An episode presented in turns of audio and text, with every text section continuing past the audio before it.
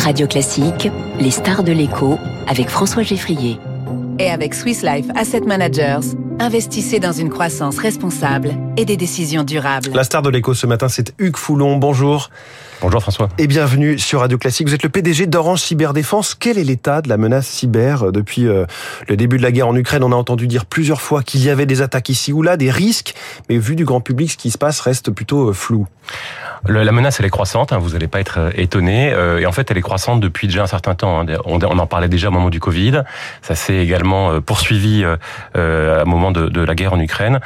Chez Orange Cyberdéfense, on a vu que les, les attaques ont augmenté de 13% en 2021. La tendance est la même en 2022 et 40% de ces attaques viennent de malware, de logiciels euh, frauduleux qui essayent de, de, faire des choses non autorisées sur votre système. Là, on parle d'attaques qui sont étatiques, d'attaques qui sont de malfrats qui veulent récupérer de l'argent, euh, d'attaques terroristes.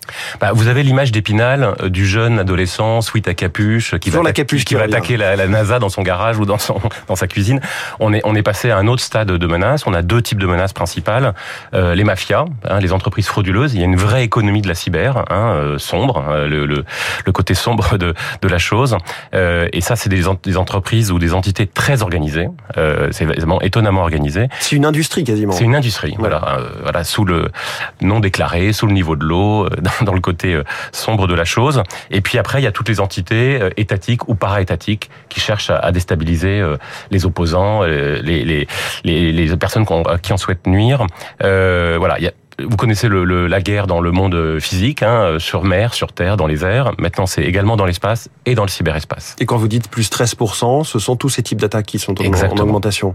Est-ce qu'on peut craindre à l'attaque, à l'avenir, des attaques euh, cyber qui soient destructrices? Par exemple, euh, sur des installations nucléaires, on l'avait vu en Iran de la part d'Israël, ou peut-être sur notre réseau ferroviaire ou de télécom. On voit la pagaille, évidemment, quand des numéros d'urgence de, de, pompiers tombent en panne quelques heures. Est-ce que ça fait partie de scénarios qui sont crédibles? Ah bah c'est tout, tout à fait crédible. On y travaille de façon quotidienne euh, vous avez vu euh, euh, il y a quelques mois un grand pipeline alimentation en pétrole sur la côte des États-Unis qui a arrêté la, la, la, distribution et qui a mis à sec un certain nombre de, de pompes à essence. Alors c'est, ça n'a rien à voir avec le phénomène qu'on voit aujourd'hui en France, mais mais ça va déclencher une pénurie parce que tout le monde s'était précipité exact, de même exactement. Comme ça va déclencher une pénurie. Donc c'est voilà sur une infrastructure vitale, quelque chose de critique pour le, le, les États-Unis.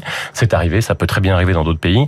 On l'a vu au début du conflit, un satellite de télécommunication, Kassat, Viasat, pardon, euh, qui a été attaqué euh, euh, bah, et qui a mis hors oui. de service un certain nombre de, de, de, clients euh, en Europe et notamment en Ukraine. C'était l'objet de, la cible.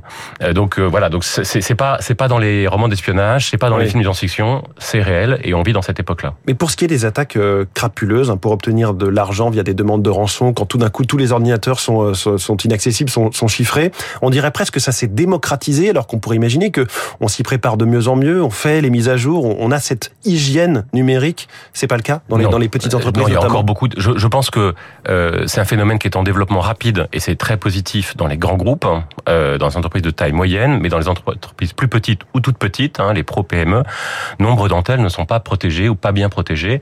Certaines d'entre elles ont des antivirus euh, qui ne sont pas forcément installés ou qui ne sont pas forcément mises à jour, mmh. et donc euh, ça ne permet pas de faire face à la menace euh, efficacement. Et, et, on voit bien que la, la, maille des filets, si vous me permettez l'expression, euh, des attaquants a diminué. C'est-à-dire qu'avant ils attaquaient, ils cherchaient les gros poissons, et maintenant ils se contentent de euh, plein de petits poissons.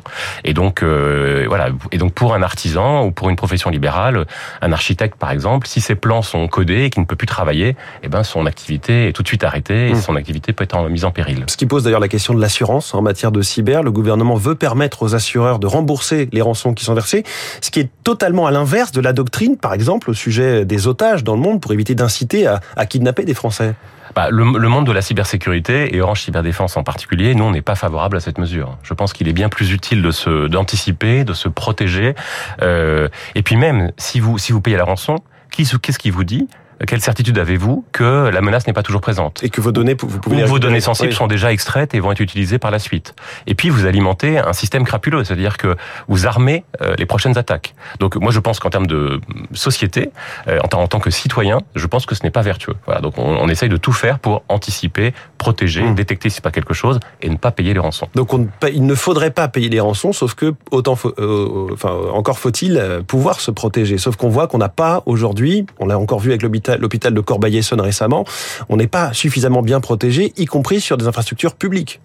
Bah, c'est un petit peu, euh, c'est un petit peu un phénomène continu. Hein. La menace évolue, euh, les cibles s'accroissent, la digitalisation dans les entreprises petites et moyennes euh, se développe, et donc la surface d'attaque est aussi en, en, développement.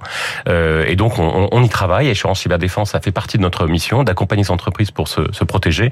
et c'est quelque chose qui est, en, évolution rapide.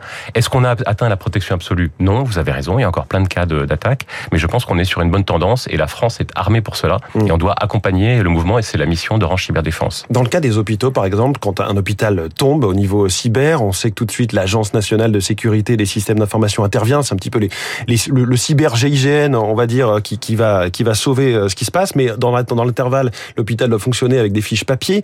Est-ce qu'on pourrait atteindre une sorte d'invulnérabilité des systèmes informatiques des hôpitaux ou c'est par définition euh, bah, je pas euh, le risque zéro. Euh, je pense que le risque voilà, c'est, le, je pense que le risque zéro n'existe pas. Enfin, si on fait l'analogie avec le monde physique, est-ce que vous pouvez me garantir que votre domicile ne sera jamais jamais jamais cambriolé? C'est difficile à dire. Ou alors c'est le coût des barrières que vous mettez. Quoi. Vous prenez des mesures, vous avez une porte blindée, vous faites mettez éventuellement une alarme, euh, voilà. Mais vous, le risque zéro est difficile à assurer. Euh, donc euh, dans le monde numérique, c'est un peu la même chose. Il y a plein de moyens de protection. En revanche, on est à un stade de maturité qui est pas le même que dans le monde physique. Il y a plein de gens qui partent de chez eux sans fermer leur porte, alors pas physiquement, mais dans le monde digital, ou sans s'assurer que l'alarme est en route. Dans le monde, dans le monde numérique, c'est la même chose. Il faut prendre un certain nombre de mesures, faire attention, parce que sur les mots de passe, sur les identifiants, sur les usages pro et perso. Euh, voilà, il y a plein de choses qui, qui, peuvent se passer qui introduisent des failles dans les, dans les systèmes. Alors tout ce que vous nous dites depuis quelques minutes n'est pas forcément rassurant sur l'état, en tout cas de la, la, menace. Quel est en face l'état des forces de cybersécurité en France? Il y a les acteurs privés, Orange Cyberdéfense, c'est vous, Thales, Atos, il y a l'ANSI dont je viens de parler, l'agence euh, nationale. Est-ce qu'on est bon en, en, en matière de cybersécurité en France? Je, je, pense que le, le, le, le, si premier, se comparer à l'Allemagne, le, premier message important, c'est euh, de continuer à travailler sur la prise de conscience. C'est-à-dire que l'ensemble des acteurs économiques, notamment, doivent se dire que le, risque numérique, le risque digital, le risque cyber, est pas euh, la question n'est pas est-ce que vous allez vous faire attaquer, la question est quand? Voilà. Et donc c'est, c'est, c'est les, dirigeants d'entreprise doivent avoir ça en tête.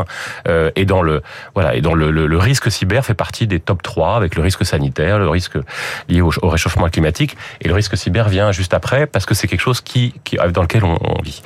La France est, est, plutôt bien protégée parce que je pense qu'il y a une politique dynamique. Je salue le travail remarquable de, de l'ANSI. Il y a un écosystème d'acteurs petits, moyens et gros importants dont euh, Orange Cyberdéfense est le, est le leader. Et puis après il y a aussi un écosystème que, que le, le pays essaye de favoriser à travers le campus cyber pour essayer de favoriser la prise de conscience, de faire émerger des solutions qui mmh. vont, pour quels que soient les acteurs économiques, euh, être efficaces pour les protéger. Mais techniquement, est-ce qu'on rivalise? Est-ce qu'on est à la hauteur des fameux hackers russes, par exemple, ou israéliens? Alors, on a on a des très bons experts, hein, et j'étais hier à une remise de prix pour euh, voilà féliciter des, parcours et, des startups, et on a des très belles startups en, en France et en Europe.